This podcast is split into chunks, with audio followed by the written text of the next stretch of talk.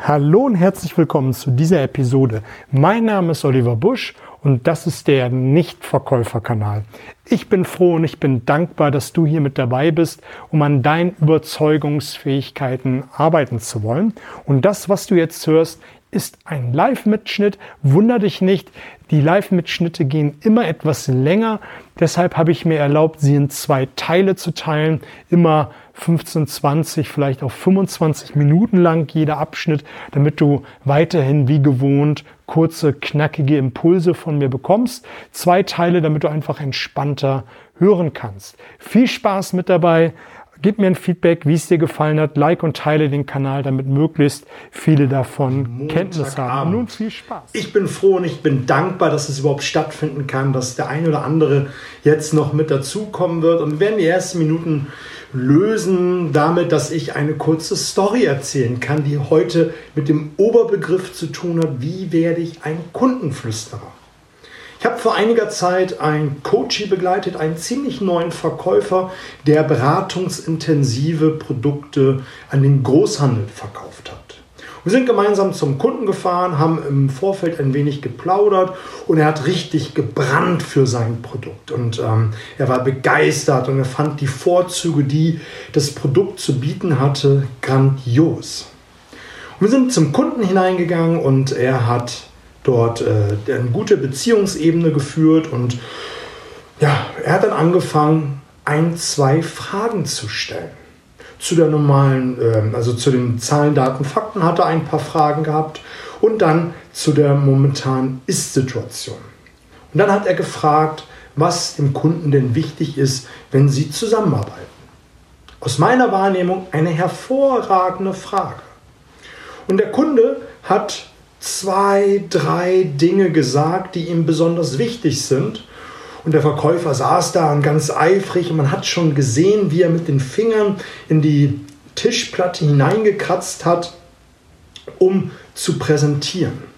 Und der Kunde war mit seinen zwei, drei Aufzählungen äh, fertig und dann hat der Verkäufer richtig Gas gegeben. Er hat angefangen zu präsentieren, er hat die Produktvorteile alle aufgezählt und er war so richtig gut bei der Sache. Und was hat der Kunde gemacht? Er hat sich nach und nach zurückgenommen und sich immer weiter von, von dem Kunden, also von dem Verkäufer und dem Produkt distanziert, weil er einfach das Gefühl hatte, so habe ich es interpretiert, da ist jemand, der hört mir nicht zu, der nimmt mich nicht völlig wahr. Und das, was der da vorne erzählt, das interessiert mich überhaupt gar nicht. Und je mehr der Kunde sich zurückgenommen hat, und das hat der Verkäufer in dem Moment gespürt, desto mehr Gas hat er gegeben, desto mehr hat er noch einen draufgelegt und das hat er mir noch mehr mit Begeisterung erzählt. Und was ist am Ende passiert? Der Kunde hat nicht gekauft. Wir saßen in einem Auto und sind äh, losgefahren und der Verkäufer war völlig frustriert und hat mir sein Leid, getan, äh, Leid äh, kundgetan und auch seine, ja, sein Unverständnis darüber, dass er trotz dieser Begeisterung, die er an den Tag gelegt hat, dass der Kunde nicht gekauft hat. Und ich habe mir das eine Zeit lang angehört und ich habe ihnen ein paar Tipps gegeben, die möchte ich dir auch heute geben. Nämlich, du wirst am Ende ein Kundenflüsterer sein. Du wirst wirklich verstehen, was dein Kunde braucht, um voll und ganz überzeugt zu sein.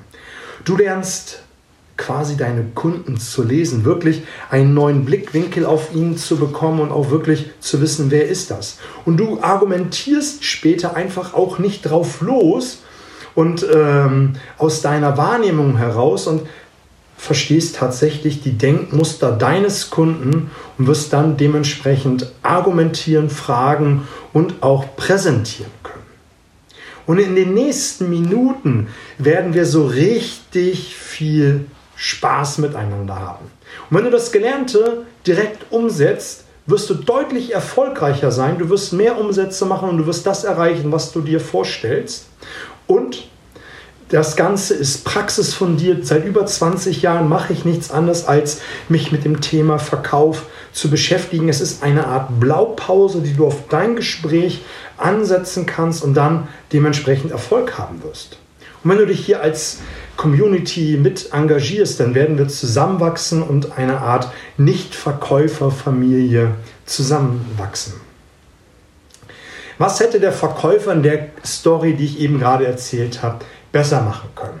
Du kannst es mir mal als Direktmessage oder hier unten mit reinschreiben. Würde mich mal interessieren. Der Verkäufer hat bis zu einem gewissen Grad alles richtig gemacht. Er hat eine gute Beziehungsebene gehabt. Er hat äh, sich gut vorbereitet. Er hat Fragen zur Ist-Situation gestellt. Und dann hat er einen entscheidenden Fehler gemacht. Er hat zwar eine richtige Frage gestellt und die lautete, was ist Ihnen wichtig, wenn wir zusammenarbeiten? In abgewandelter Form kann man sagen oder fragen, was ist Ihnen wichtig, wenn Sie mein Produkt kaufen? Und dein, mein Produkt ersetzte dann mit deinem Produkt entweder ein Haus, eine Finanzdienstleistung oder vielleicht einfach ein schönes äh, Jackett. Das war eine sehr, sehr gute Frage und diese Frage das sehe ich häufig draußen, stellen die meisten Verkäufer. Das haben sie irgendwann mal in der Verkäuferschule gelernt, den Kunden zu fragen, was ist ihnen wichtig, wenn sie einen Drucker kaufen. Und dann machen die meisten Verkäufer einen Fehler, nämlich auch den, den der äh, Vertriebler in diesem Moment gemacht hat. Er hat sich angehört, was der Kunde sagt. Der Kunde hat zwei, drei Dinge genannt, die ihm spontan einfallen. Es gibt Kunden, die nennen nur eine Sache und es gibt Kunden, die nennen vielleicht fünf oder mehr Dinge. Aber seien wir doch mal ehrlich, sagt das wirklich etwas aus über das, was der Kunde wirklich will? Weißt du wirklich, was der Kunde will? Oder kann es sein, dass noch viel mehr drin steckt, was ihm wichtig ist? Bei Alltagsdingen sind es vielleicht zwei, drei, fünf Dinge. Aber bei größeren An Anschaffungen, wo der eine oder andere sich vielleicht strecken muss, für den einen sind 1000 Euro sehr viel Geld und für den anderen sind es Peanuts.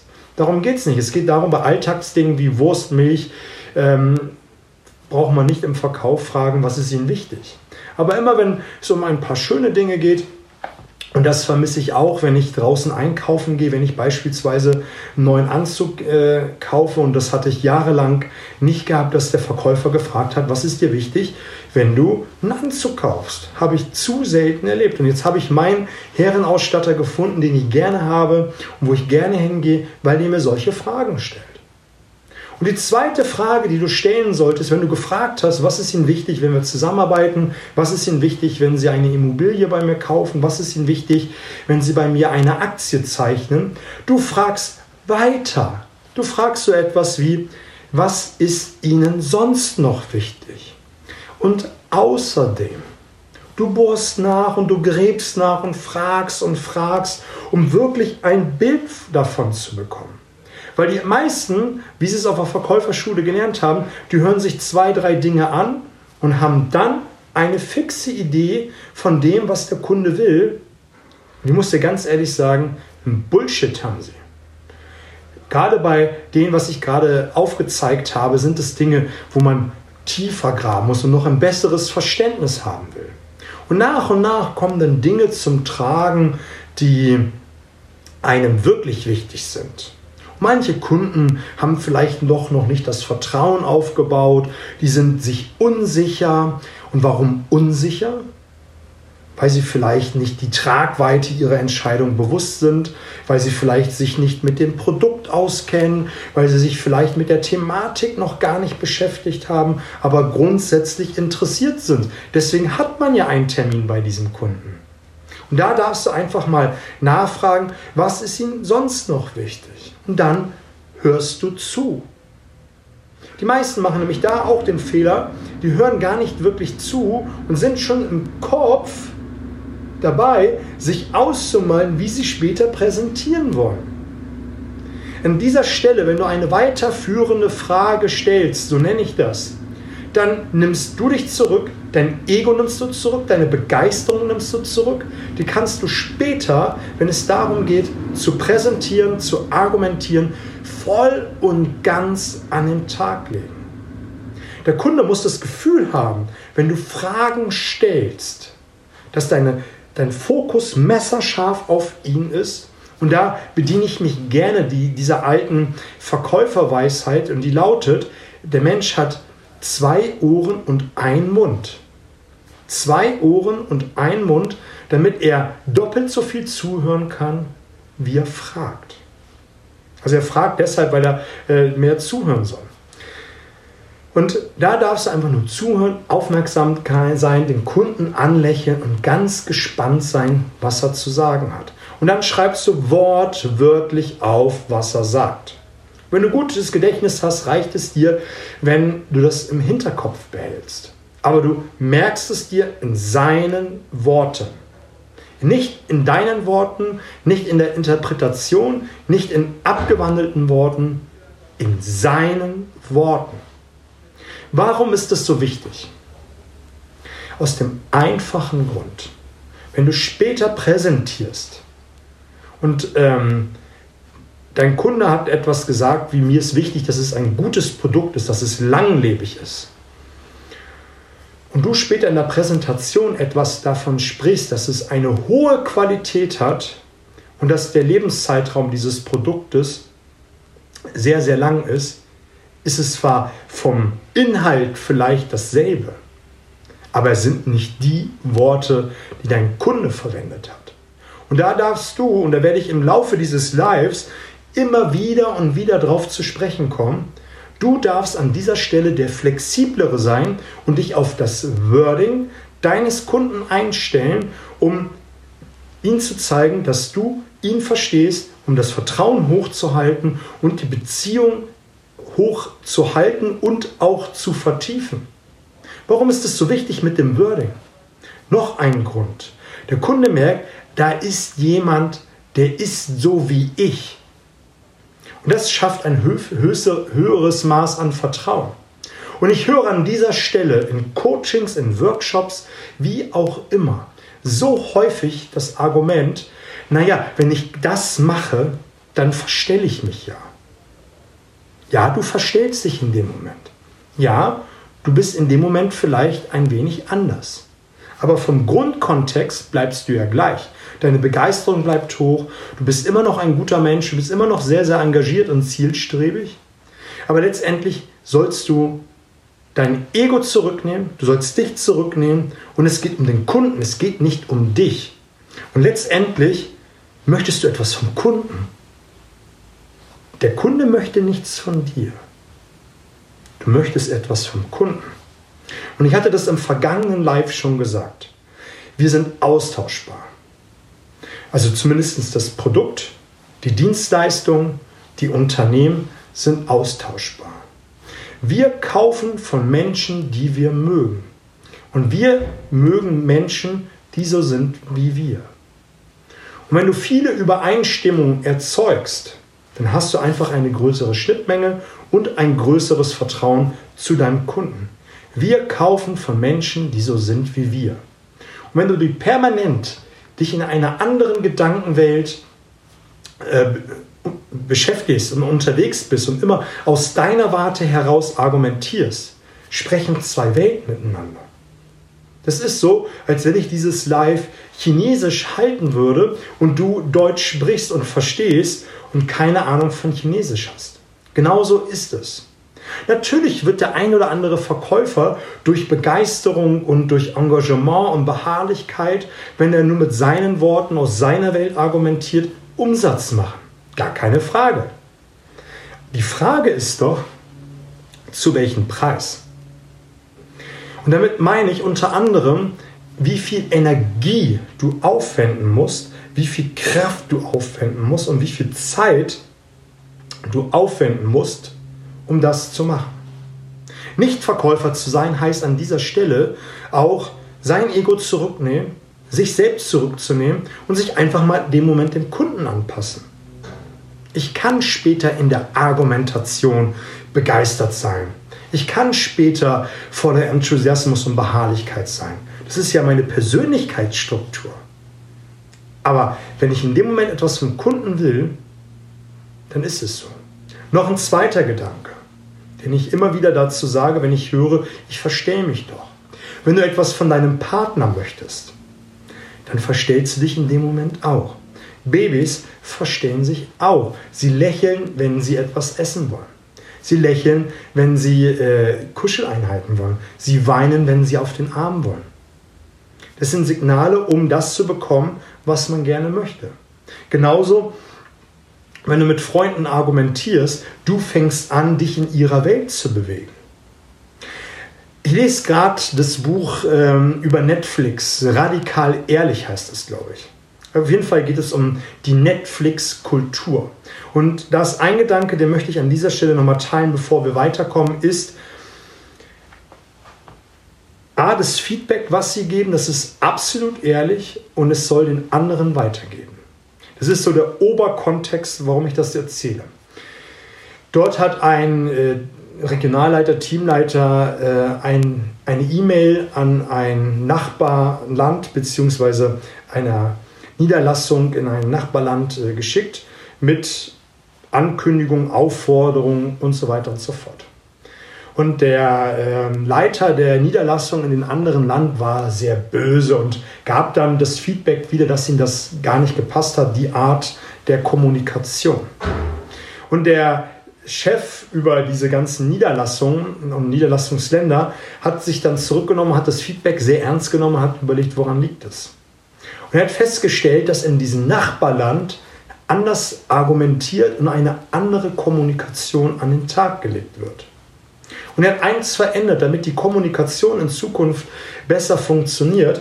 Er hat sich Gedanken gemacht, wie wird in dem Land kommuniziert, wo ich jetzt die E-Mail hinschicke und hat dann dementsprechend aufgrund der Kommunikation, wie sie in dem Land vorherrscht, die E-Mail verfasst. Und ich fand das einen sehr spannenden Gedanken, dass wenn man sich einfach zurücknimmt und nicht einfach aus seiner Argumentation her, heraus argumentiert, dass man dann den Kern des anderen viel, viel leichter trifft. Und darum geht es letztendlich. Nimm dich zurück und das unterstreicht auch immer wieder meine Arbeit, die ich hier tue, dass ich sage, die Insel des anderen ist die entscheidende, nicht deine. Die Insel des anderen ist entscheidend, nicht deine. Und wenn du wissen willst, wie das tiefer geht, wenn du da noch mal eine Schippe drauflegen willst, empfehle ich dir, geh auf meine Webseite dernichtverkäufer.de, entweder in einem Wort oder mit Bindestrich dazwischen. Dort findest du die verschiedensten Angebote, entweder ein 1 zu 1 Coaching, der Workshop oder wenn du erstmal gucken willst, wie meine Arbeit ist, dann empfehle ich dir The Next Step. The Next Step ist ein wöchentlicher Zoom-Call von Viertel nach sechs bis Viertel nach sieben, sieben, irgendwie eine Dreiviertelstunde, Stunde, wo du im Vorfeld deine persönlichen Themen schicken kannst. Es sind maximal 10, 12 Leute in diesem Call, wo wir dann die persönlichen Herausforderungen besprechen. Und weil Verkaufen im Prinzip ja dasselbe ist, sind vielleicht die Probleme der anderen nicht heute interessant, können es aber morgen sein, weil du dann vor derselben Herausforderung stehst.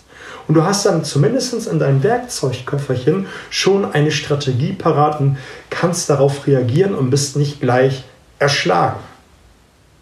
Erschlagen wird man auch, wenn man die ganzen Fragen im Vorfeld auch nicht kennt und nicht genau weiß, wie ich darauf, wie ich die einfließen lassen soll. Da ist einfach Übung macht den Meister. Ich werde jetzt noch einige Fragen an die Hand gehen, bevor, äh, geben, damit du nach und nach das in deine Verkaufsgespräche, in deinen Überzeugungsprozess mit einfließen lassen kannst. Dazu empfehle ich dir, hör dieses Live zwei, dreimal an. Das wird auch als Podcast erscheinen. Speichere das einfach auf dein Endgerät ab und hörst dir immer wieder und wieder an. Und auch die ganzen Zusatzinformationen, die links, rechts fließen, die sind so, so wertvoll, wo du einfach immer wieder mal hören kannst und äh, das für dich umsetzen kannst. Wenn du dann die weiterführenden Fragen gestellt hast, dann gibt es so Worte wie, ich möchte eine verlässliche Partnerschaft. Ich möchte, dass sie schnell liefern, wenn wir zusammenarbeiten. Ich möchte eine gute Qualität. Wenn ich jetzt jeden einzelnen von euch fragen würde, was man unter einer guten Partnerschaft ähm, versteht, dann würde jeder von euch etwas anderes sagen. Wenn ich fragen würde, wie, was ist eine schnelle Lieferung, was ist eine schnelle Qualität, wäre es genau dasselbe. Jeder würde etwas anderes sagen. Jeder würde irgendeine andere Meinung dazu haben. Wir sind, als wir geboren worden sind, zu einem unterschiedlichen Tag, zu einer unterschiedlichen Uhrzeit, einem unterschiedlichen Ort mit unterschiedlichen Eltern geboren. Und wir haben Prägung, Erfahrung, ähm, unser Leben hat ganz anders stattgefunden und wir verbinden mit diesen Wörtern total unterschiedliche Dinge. Und weil das so ist, versteht auch jeder etwas anderes unter diesen, ich sage sie immer, nicht greifbaren Worten etwas anderes. Und das sind all jene Worte, gerade äh, wo es im Business darauf ankommt oder im Verkaufsgespräch, ähm, wo du nachfragen solltest und musst. Schau, wenn du später